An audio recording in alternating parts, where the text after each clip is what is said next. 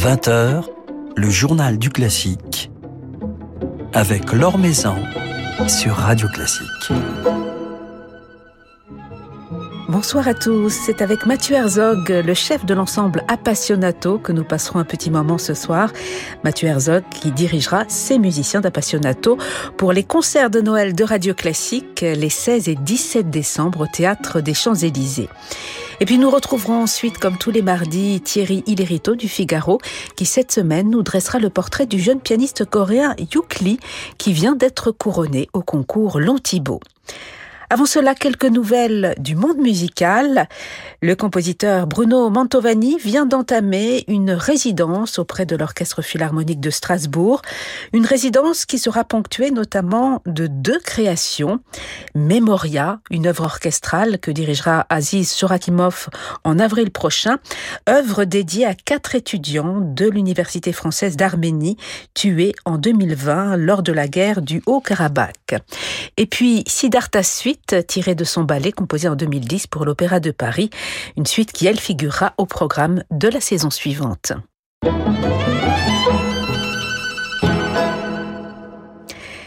Béatrice Rana sera en récital samedi soir à la Philharmonie de Paris. Elle jouera la musique de Chopin, la deuxième sonate de Chopin, ainsi que des préludes de Scriabine et la sonate Hammer-Clavier de Beethoven.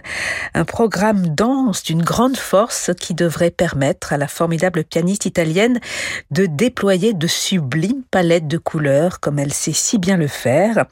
Alors il reste encore quelques places pour ce concert, profitez-en.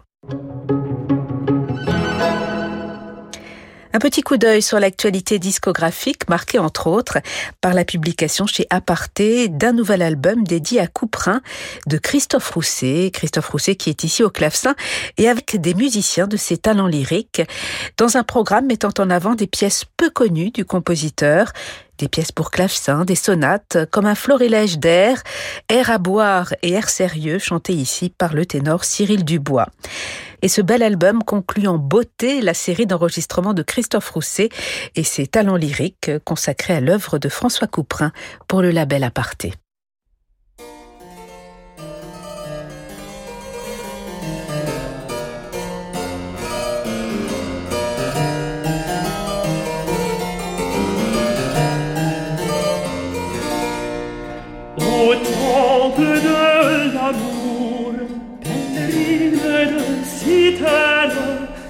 Allons d'un cœur sincère nous offrir à notre tour.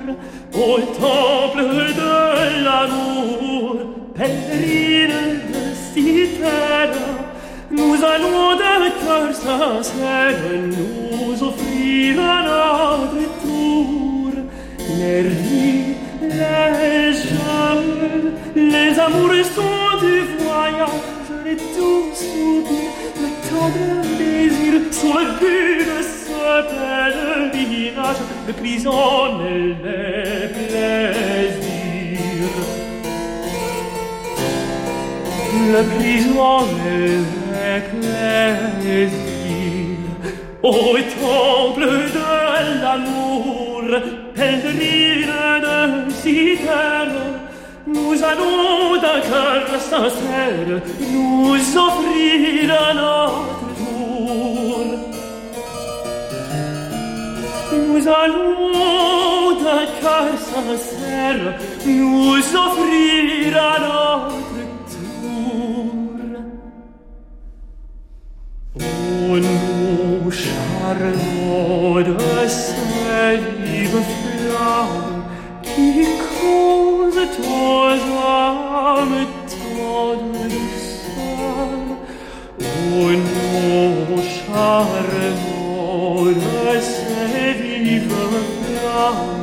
flammes qui causent aux âmes tant de douceur. Soyez touchés de nos langueurs,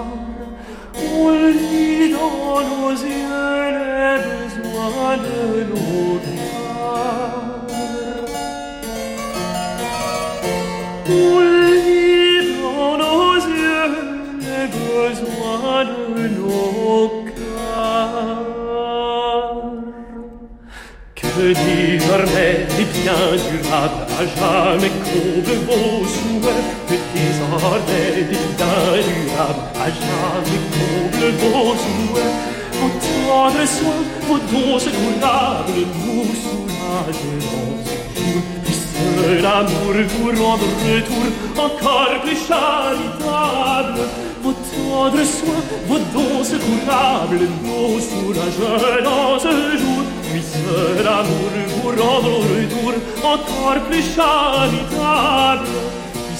L'amour vous rendre au retour encore plus charitable.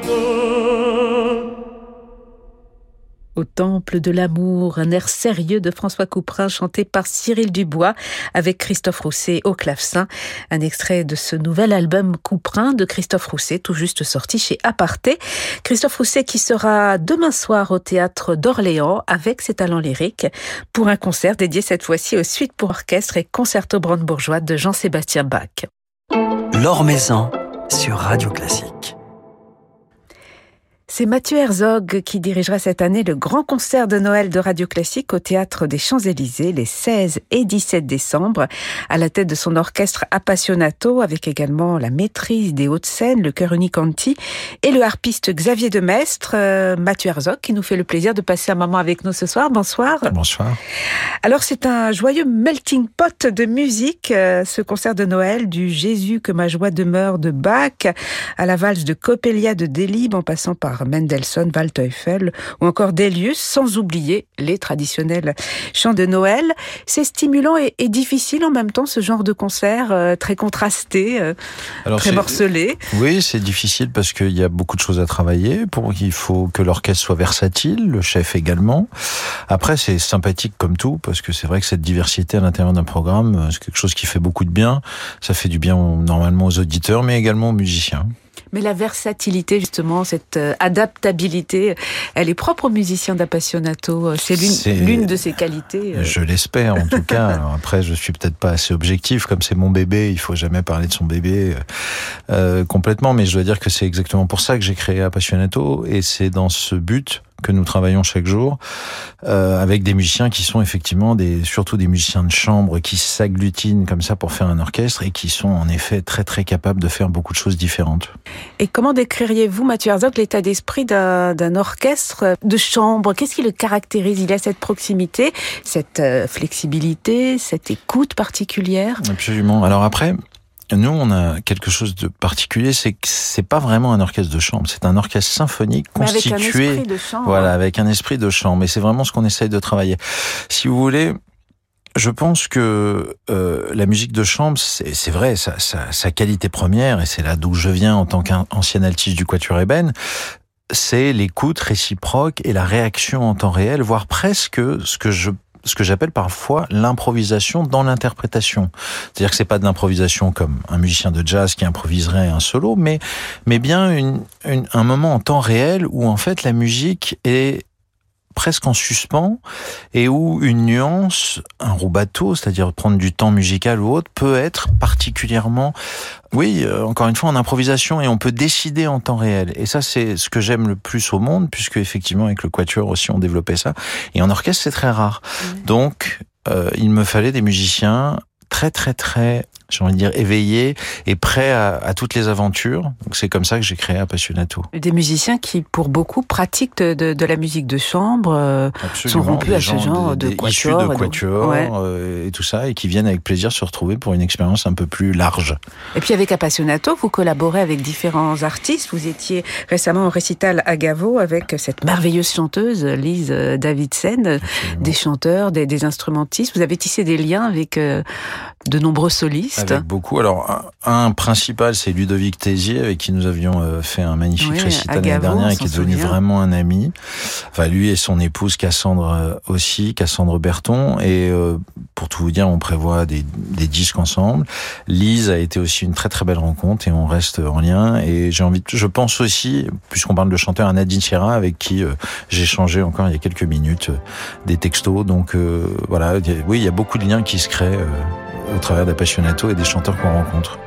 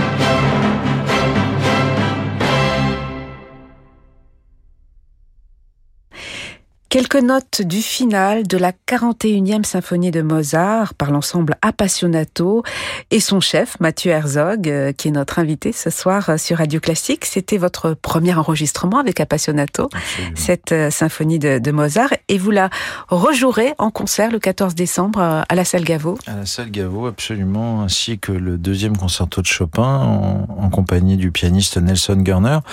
C'est une symphonie que, eff- effectivement, qui a, qui a vu les débuts d'Appassionato. Nous avions commencé par ça parce que d'une certaine façon, pour ce qui est de la symphonie, je dirais que Joseph Haydn et, Mozart, c'est un petit peu les deux, un peu le début vraiment de, de ce qu'est la symphonie, ce que va devenir la symphonie romantique. Donc c'était, j'avais choisi de faire les trois dernières pour justement tester un peu euh, les limites d'Appassionato. Après, nous avons fait d'autres disques autour de Saint-Saëns, autour de Strauss, de Schoenberg, et nous continuerons cette année avec encore beaucoup de, de nouveaux enregistrements qui se prévoient. Mais c'est vrai que Mozart, c'était un peu le début de beaucoup de choses. Ça a été le début de l'aventure. C'est un disque qui en plus a eu un, Un très Un beau cer- succès. ouais. un certain succès Ouais. euh, critique et, et public, donc euh, ça nous a beaucoup aidé à nous faire connaître.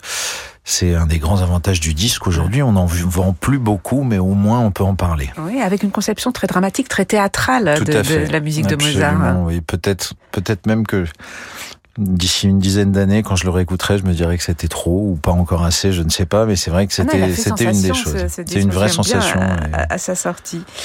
Vous redirigerez donc euh, Mozart Mathieu Herzog le 14 décembre à la salle Gaveau. Et puis donc, les 16 et 17 décembre, vous serez sur la scène du Théâtre des Champs-Élysées pour le concert de Noël de Radio Classique. Un concert euh, qui se veut populaire, qui s'adresse à un très large public, euh, mélomane, néophyte.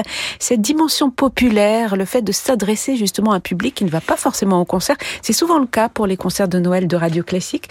C'est quelque chose d'important pour vous, euh, essentiel. oui, essentiel, exactement. D'ailleurs, c'est on nous avait dit un moment pendant cette, cette sale période de Covid que la culture n'était pas essentielle. Elle est évidemment essentielle et il faut absolument oublier ce débat. Il n'y en a pas.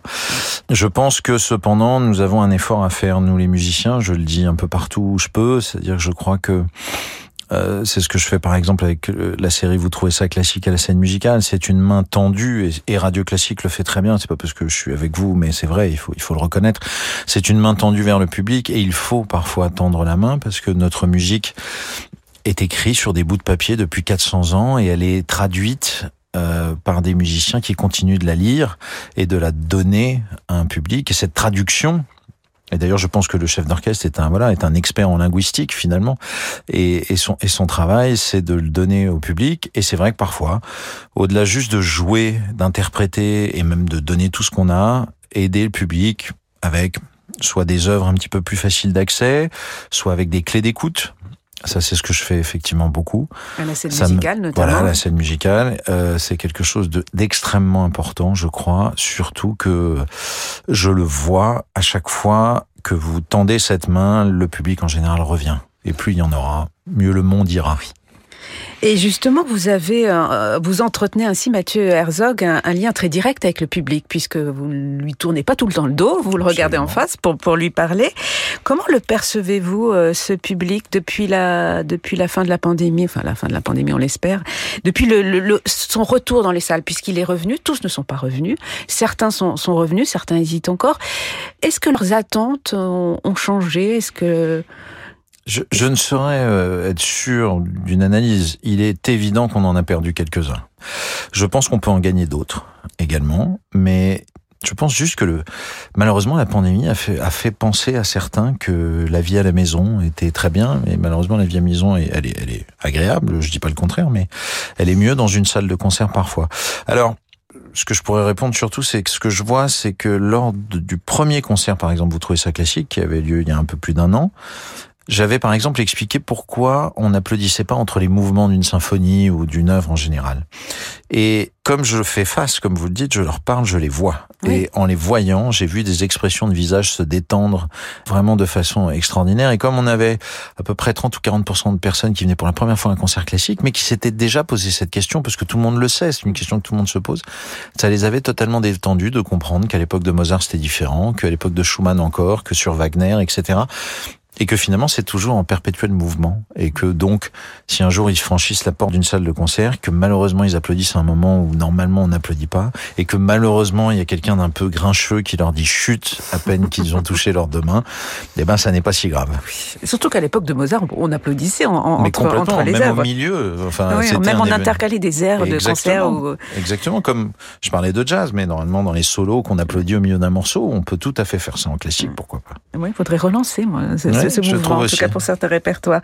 Le prochain rendez-vous de cette série, vous trouvez ça classique à la scène musicale, ce sera le 21 janvier, autour des ballets de, de Tchaïkovski. Absolument. Un univers euh, romantique. Vous avez donc euh, des contacts, euh, une certaine proximité donc avec le public, Mathieu Herzog. Est-ce que les préoccupations de, de tous aujourd'hui. Alors aujourd'hui, on pense beaucoup malheureusement euh, à la guerre. Il y a eu la pandémie. Il y a le climat, bien entendu, qui fait partie de, de nos préoccupations à tous.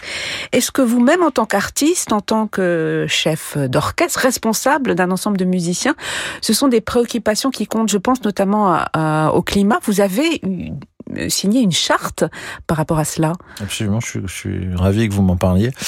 Alors c'est un esprit de responsabilisation, mais c'est vrai que il est évident que la musique classique n'est sans doute pas euh, euh mieux ou pire qu'une autre industrie, mais c'est une industrie, c'est-à-dire que donc forcément elle est polluante pour plein de raisons. Euh, le voyage en est un euh, des principaux et c'est une préoccupation que moi en tant que chef j'ai tous les jours. Pour être tout à fait honnête, je, dois partir bientôt euh, au Japon et je me pose des questions. Je me dis est-ce qu'il y aurait un moyen d'y aller autrement? Alors c'est compliqué, mais mais pourquoi pas? Et c'est vrai que par exemple, Appassionato ne voyage qu'en train, enfin vraiment euh, au maximum. Quand je dis quand, je, je, je mentirais parce que parfois il y a des obligations, mais honnêtement, euh, un bus c'est moins cher que le train pour un orchestre, mais ça pollue, donc on essaie de pas le faire. Nous n'utilisons aucune bouteille en plastique sur aucun des lieux de nos concerts. Enfin, c'est des choses comme ça. C'est des, c'est des petits gestes, mais qui, je pense, s'ils étaient multipliés par tous les orchestres du monde, seraient déjà euh, quelque chose d'important. Et donc, c'est vrai que nous avons voulu euh, signer cette euh, charte pour tout simplement nous inclure dans ce, dans ce problème qui est mondial et, et personne n'est exempt d'une responsabilité face à ça. Oui, et puis chaque petit geste euh, compte. Absolument. Voilà donc l'ensemble Appassionato que l'on retrouvera le 14 décembre euh, à la salle Gaveau sous votre direction, Mathieu Herzog, et puis les 16 et 17 décembre euh, au Théâtre des Champs-Élysées pour ce concert de Noël de Radio Classique. Merci beaucoup d'avoir passé un moment avec Merci nous. à vous.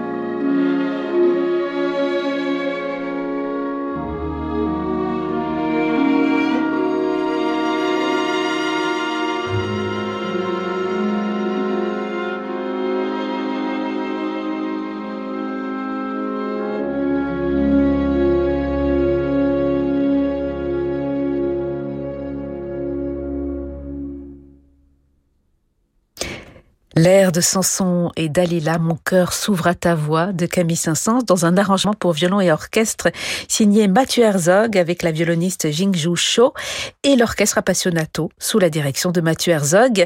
Mathieu Herzog et Appassionato que vous retrouverez les 16 et 17 décembre au Théâtre des Champs-Élysées pour les concerts de Noël de Radio Classique avec la maîtrise des Hauts-de-Seine, le chœur Unicanti et le harpiste Xavier Demestre dans un programme contrasté et coloré, ponctué bien entendu de chants de Noël, euh, des concerts qui vous seront présentés par David Abiker. Nouvelle génération de Thierry Lériteau avec le Figaro. Bonsoir Thierry. Bonsoir Laure. Alors ce soir, un tout jeune pianiste qui vient de faire une entrée fortissimo sur la scène internationale. Et eh oui, Yuk Lee, il est l'un des deux grands vainqueurs du concours Long Thibault dont la finale avait lieu il y a huit jours, une finale dont les auditeurs de Radio Classique pouvaient d'ailleurs écouter la retransmission hier soir sur cette antenne.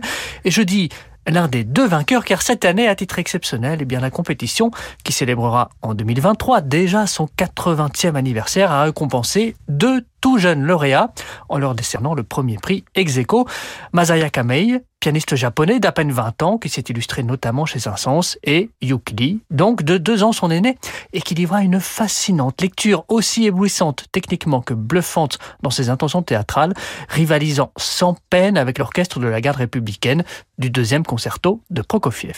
Alors il faut dire Thierry que ces jeunes candidats revenaient de loin. Hein. Eh bien oui, comme la quasi-totalité des autres grands concours internationaux, le long Thibault, qui par le passé, on s'en souvient, révéla des légendes du classique telles que Samson François, Aldo Ciccolini ou Ivry Gitlis, pour ne nommer que ces trois-là, bien sûr, a dû faire face à deux années d'annulation à cause de la crise sanitaire, deux années particulièrement compliquées pour l'organisation du concours, qui a dû se réinventer avec une équipe d'ailleurs en grande partie renouvelée, mais aussi et surtout pour tous les candidats qui ont dû faire avec le report des concours qu'ils préparaient souvent depuis de longs mois, voire des années.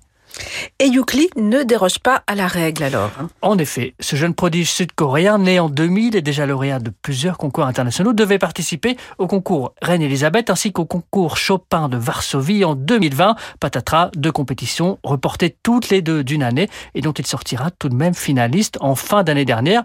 Après avoir dû bien sûr revoir ses plans dans tous les sens, cette victoire au Long Thibault a donc pour lui valeur de véritable consécration. Et bien au-delà d'illustrer une victoire de plus pour cette cette fameuse école sud-coréenne du piano qui, depuis quelques années, truste les premières places, il faut bien le dire, dans la plupart des grands concours, eh bien, cette récompense vient distinguer une vraie personnalité dont témoignent d'ailleurs ses multiples centres d'intérêt.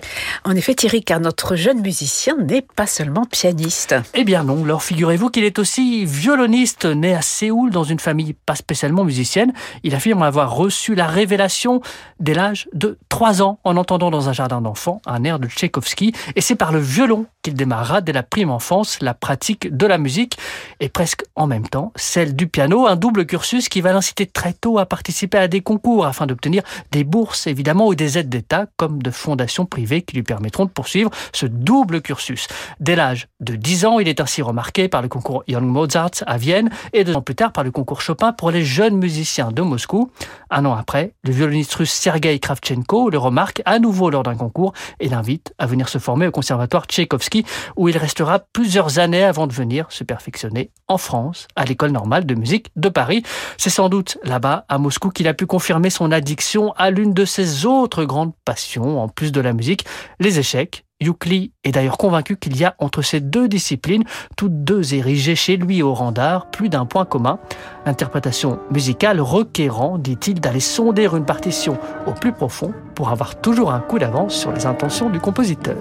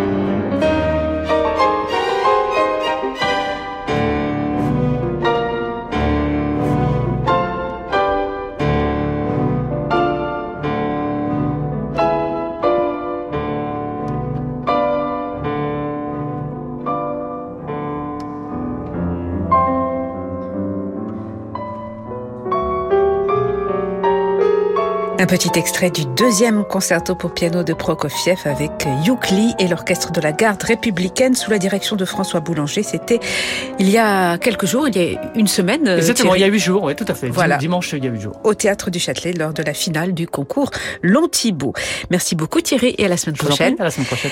Merci à Matteo Catizan Berardi pour la réalisation de ce journal du classique. Demain, deux invités, la pianiste ukrainienne Natasha Kudrytskaya et puis Stefano Pace, le directeur de de Liège. Mais tout de suite, je vous laisse avec Francis Drezel. Très belle soirée à l'écoute de Radio Classique.